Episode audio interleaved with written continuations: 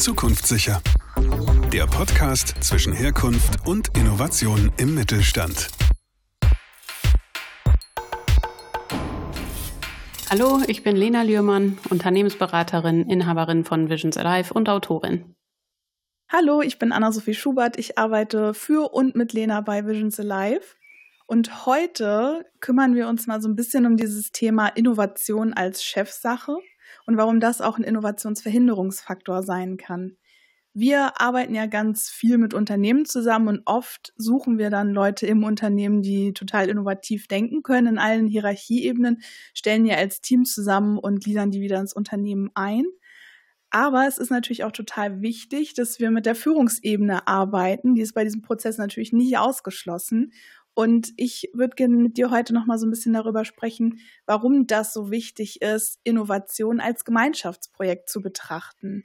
Also warum, warum kommt man daran nicht vorbei?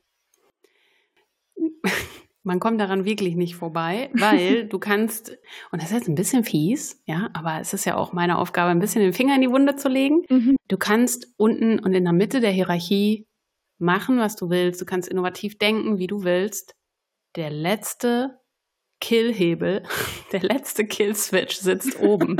ja. Und wir haben es, wir haben es halt oft auch erlebt, dass das unter ein Unternehmen, bevor wir reinkamen, tolle Ideen hatte.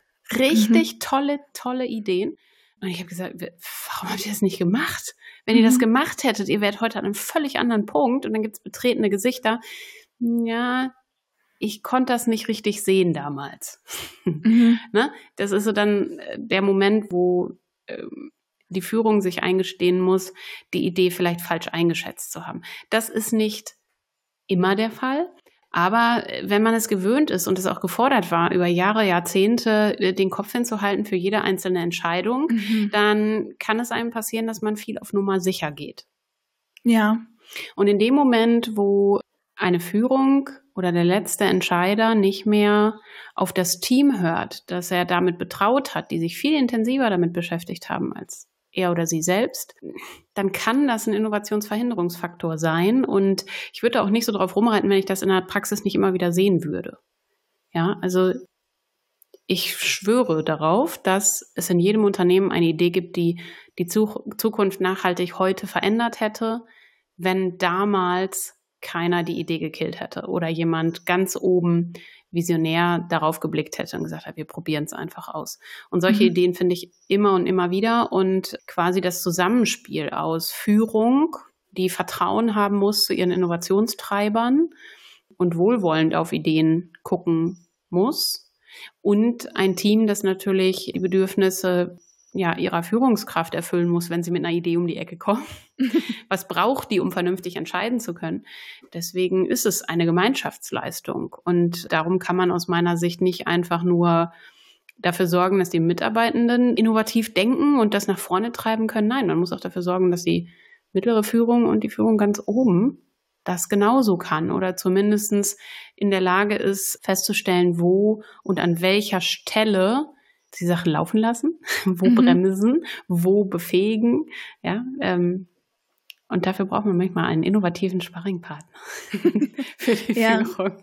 Ja. Genau. Ich, was ich besonders spannend fand, gerade an dem, was du gesagt hast, war dieser Punkt, dass das natürlich auch total schwierig ist als Führungskraft, wenn man jahrelang immer den Kopf hinhalten musste, letzten Endes für die Entscheidungen, die getroffen werden. Und plötzlich kommt da jemand und sagt, ja, gib doch mal Verantwortung ab und lass doch mal andere entscheiden oder vertrau einfach mal auf das, was, was andere dir sagen. Das ist natürlich auch so emotional gar nicht so einfach. Und da kann es sicherlich auch helfen, wenn man so einen erfahrenen Partner gegenüber hat, mit dem man diese Dinge einfach durchsprechen und durchspielen kann. Ja, absolut. Also, wenn du, wenn du dir vorstellst, dass du, du brauchst ein Vertrauen gegenseitig. Mhm. Ja, damit du loslassen kannst als, als Führung in einem mittelständischen Unternehmen, ne, mhm. wo man, wie du sagst, ne, jahrzehntelang den Kopf hingehalten hat. Und dann bist du damit auf einmal konfrontiert, dass andere über ein Thema einfach viel mehr wissen. Die kennen den Markt besser, die kennen besser, was für Startups gerade wie viel Milliarden und Millionen Gelder Investoren äh, Gelder aus, aus China bekommen haben. Mhm. Andere wissen über ein Thema besser Bescheid als du selbst.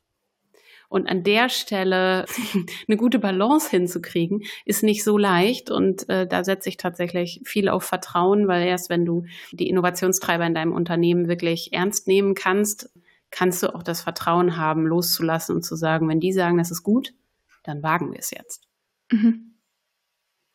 Und auch da ist es natürlich wieder wichtig, dann Strategien zu haben, um eventuellen Schaden zu begrenzen, wo man dann wieder bei diesem Thema Kosten und Budgetierung wäre am Ende. Mhm.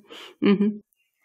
Ja, es, es ist auch schön dann zum, zum Ende dieser Staffel hin dann jetzt nochmal zu sehen, wie alles zusammenhängt. Wo ist es denn ein waschechter Innovationsverhinderungsfaktor. Also wenn sich nur die Führungsetage beziehungsweise Geschäftsführung, je nachdem wie das Unternehmen aufgebaut ist, also generell so diese oberen Hierarchieebenen mit Innovation beschäftigen und ansonsten niemand oder nur wenige ausgewählte andere Leute, warum kann das ein Innovationsverhinderungsfaktor sein? Ich möchte, da gibt es, glaube ich, kein richtig und falsch und keine absoluten Aussagen. Darum, so wie immer. so wie immer, ja. ja. Wo keiner weiß, wie es geht, das vorne. Ne? Mhm. Darum kann ich einfach mal ein bisschen berichten, wie das so in der Praxis ist. Ich sehe das, dass der Chef, die Chefin oben findet eine Idee gut oder nicht. Irgendeiner aus der ersten Führungsetage sagt, ich finde die Idee gut oder nicht. Oder sie produzieren sogar selbst eine Idee. Je höher wir in der Hierarchie sind, umso weiter entfernt sind wir vom Markt, von und den Dialogen direkt mit unseren Kunden und zwar nicht nur den A und B mhm. Kunden, sondern auch den meist in der Überzahl befindlichen C und D Kunden.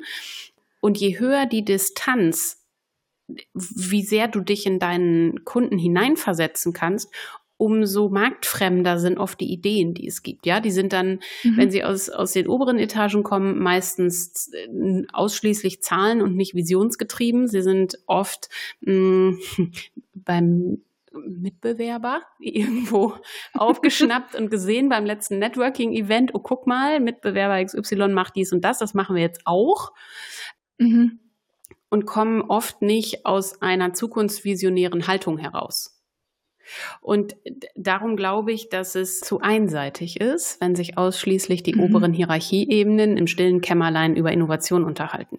Denn es sind die Mitarbeiter in den mittleren und unteren Hierarchien, die den echten täglichen guten und äh, reibungsbehafteten Kontakt mhm. zum Markt haben. Und ich finde, dass die ein ganz, ganz groß, also eine ganz große Rolle darin spielen, wenn wir nicht nur darüber reden, tolle Innovationen zu machen, sondern auch Innovationen zu machen, die sich verkaufen.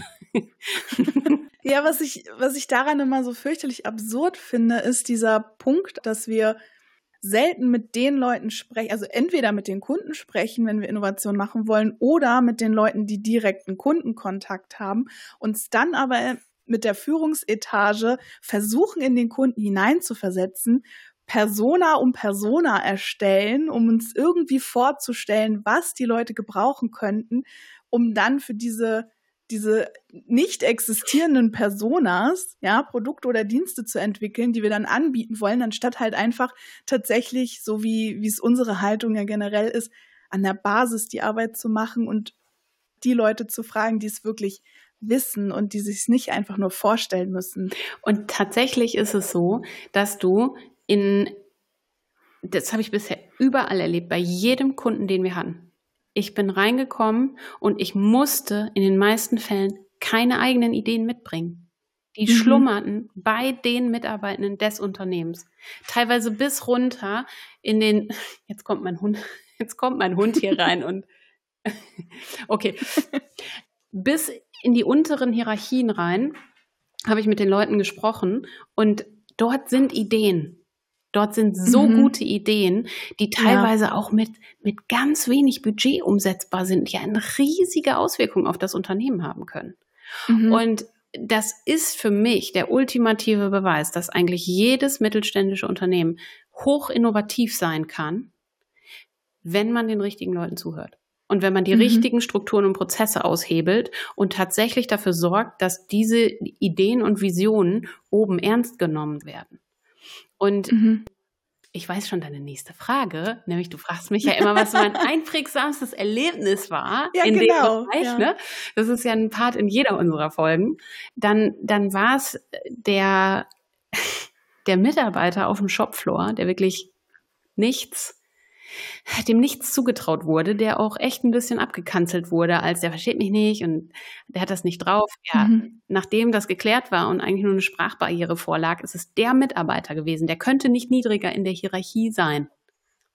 Der, der war in der Hierarchieebene kurz über dem Toilettenpersonal. Der ist mit einer Idee gekommen, womit das Unternehmen am Tag 30.000 Euro Kosten eingespart hat. Ja, ist ja pro Wahnsinn. Tag. Und äh, das ist so einprägsam, dass ich sage, ich habe nach dieser, nach, nach, nach dieser, wir sagen mal Ratte im Keller, zwei Tage Zeit gehabt zu suchen. Überleg mal bitte, wenn du, wenn du dich täglich als Unternehmen damit beschäftigst, rauszufinden, wo mhm. Potenziale schlummern in deinem Unternehmen. Was meinst du, was du alles findest? Ja. ja. Und das, das war wirklich total einprägsam für mich und bestätigt mich auch immer wieder in der Annahme, dass nicht die Hierarchieebene darüber entscheidet, ob du innovativ denken kannst und für ein Unternehmen von echtem Wert für die Zukunftssicherung sein kannst, mhm. sondern es ist dein Mindset. Ja, ist spannend. Irgendwie kommt ja am Ende noch mal so ein bisschen alles zusammen. Was ich dich auch immer frage, und das soll natürlich in dieser Folge auch nicht fehlen, welchen Satz kannst du überhaupt nicht mehr hören, wenn es um das Thema Innovationsverhinderungsfaktor Innovation als Chefsache geht? Da gibt es zwei Sätze aus zwei Perspektiven. Nämlich der eine ist, das habe ich schon mal vorgeschlagen, aber mein Chef fand das doof. Mhm. Und dann aus der anderen Perspektive, nämlich von oben, ich habe gesagt, er soll mal ein Konzept ausarbeiten. Ja. Und mit PowerPoint-Folien wiederkommen. Mhm. Warum finde ich diese beiden Sätze ganz fürchterlich? Der erste äh, sagt eigentlich aus, mein Chef hat mir nicht wirklich zugehört. Oder ich habe mich nicht mhm. genug angestrengt, diese Idee auch zu verkaufen, habe es mir einfach gemacht, habe sie mal eben rübergeworfen und habe nicht vernünftig drüber nachgedacht. Und die, das, hinter dem anderen versteckt sich eigentlich, mir fehlt gerade die, gedankliche Kapazität, mich mit dem Thema Innovation zu beschäftigen und ich schiebe dich auf die lange Bank raus und lass dich erstmal Sachen um Sachen auszuarbeiten und verursache auch viel mehr Arbeitsstunden, als vielleicht nötig wären, mhm. um eine Idee zu beurteilen. Einfach nur, weil ich schon immer eine PowerPoint gekriegt habe, wenn einer eine Idee mir präsentieren wollte. Und das ist so schade, weil beides bringt unnötigerweise Innovation und Zukunftssicherung ins Stocken und produziert mehr Ballast, als wir eigentlich brauchen. Denn wir wollen Wendigkeit, wir wollen Flexibilität, wir wollen, dass es schnell vorangeht und wir schnell ins Machen kommen. Und trotzdem bauen wir uns immer wieder freiwillig Stolpersteine dahin. Ja, mhm. und deswegen, ähm, das sind so zwei Sachen, wenn, wenn mir die entgegengeschleudert werden, dann sage ich mal gleich, stopp, stopp, stopp. Hier müssen wir einmal unsere Gedankenwand einreißen. Ja. Was würdest du dann viel lieber hören oder sehen, statt diese beiden Sätze? wir glauben ja immer, dass man äh, durch gegenseitigen Austausch und mal kreatives Ping-Pong spielen und auch mal hypothetisches Rumspinnen, dass sich daraus sehr, sehr tolle Ideen entwickeln mhm. können. Und eigentlich sollte in dem Moment, wo äh, ein Mitarbeitender irgendwie eine Idee hat, er selbst aber weder die Fähigkeit hat, noch die Skills, um irgendwie zu sagen, guck mal, ich arbeite das als Konzept aus oder so. Und er geht zu seiner Führungskraft und sagt, können wir uns das mal angucken? Und dass die Führungskraft dann nicht ein vorgefertigtes Konzept auf hohem Niveau erwartet, sondern sagt, erzähl mir mal genau, wie du das meinst. Sag doch mal, erklär mhm. mal, ah, guck mal, ja ich glaube, das könnte für den, den und den Bereich auch spannend sein. Oder denkst du, also dass darüber ein Austausch stattfindet, wertfrei und ohne wieder die Verantwortlichkeitsbälle zurückzuschieben? Und mhm. das fände ich total schön, weil oft kommen gute Ideen nicht mit einem vorgefertigten Konzept, sondern sie leben davon, dass man sich hierarchieübergreifend darüber austauscht und auch mal ein bisschen Rumspinnereien zulässt ein bisschen, ne, das, mhm. das trainiert ja auch so ein bisschen die Visionsfähigkeit. Und das wäre total klasse, wenn, wenn ich davon ein bisschen mehr sehen würde. Mhm. Ja, das wäre total klasse. Ja, wäre auch spannend, einfach dann, dann zu sehen, wie, wie Unternehmen sich entwickeln, wenn das mehr stattfinden würde. Ja, bin ich fest von überzeugt, dass man uns dann eigentlich nicht mehr braucht. wenn man das, wenn man das wirklich pflegen würde im Unternehmen, dann braucht man keine ja. Unternehmensberatung, die kommt und die, die Potenziale hebt. Ja, weil dann, weil mhm. eigentlich kommt alles aus dem Unternehmen heraus. Es versickert nur irgendwie. Ja. Es klingt blöd, aber es wäre sehr schön tatsächlich, wenn man uns nicht mehr braucht, muss man ja, ja das sagen. sagen wir aber doch immer. Wir haben unseren Job dann mhm, gut gemacht, wenn man uns nicht mehr braucht und es alleine kann. Mhm. Denn das ist äh, eine wirklich nachhaltige Form der Beratung und der Begleitung in mhm. einem Innovationsprozess aus unserer Sicht. Ja, das ist ein wunderschönes Schlusswort für unsere erste Staffel. das war nämlich die erste Staffel von Zukunftssicher. Wir sind natürlich schon an der zweiten Staffel dran, weil uns hat es auf jeden Fall Spaß gemacht und ich hoffe allen, die zugehört haben, auch. Und wir suchen nach GesprächspartnerInnen, die vielleicht ihre Geschichte aus dem Mittelstand erzählen wollen oder mit uns über bestimmte Themen im Mittelstand sprechen wollen. Deswegen meldet euch total gerne bei uns. Ihr könnt uns über LinkedIn erreichen, Lena Lührmann oder Anna-Sophie Schubert. Auch wenn ihr Fragen oder Anregungen habt, Ideen für eine zweite Staffel, schreibt uns unbedingt eine Nachricht. Wir sind total gespannt auf, auf euer Feedback und freuen uns natürlich auch auf den Austausch. Und ich sage dann natürlich wieder bis bald, auch wenn das bald vielleicht ein bisschen länger dauert, bis wir die zweite Staffel produzieren können. Aber es hat mich sehr gefreut. Und ich bin gespannt. Es hat mir super viel Spaß gemacht, Anna. Äh, danke an der Stelle auch für diese Idee für den Podcast. Ja, du hast äh, ja, deine ganze Kreativität in die Waagschale geworfen und es hat mich total gefreut, das hier mit dir zu machen. Vielen Dank. Das freut mich. Gerne. Bis, Bis bald. Tschüss.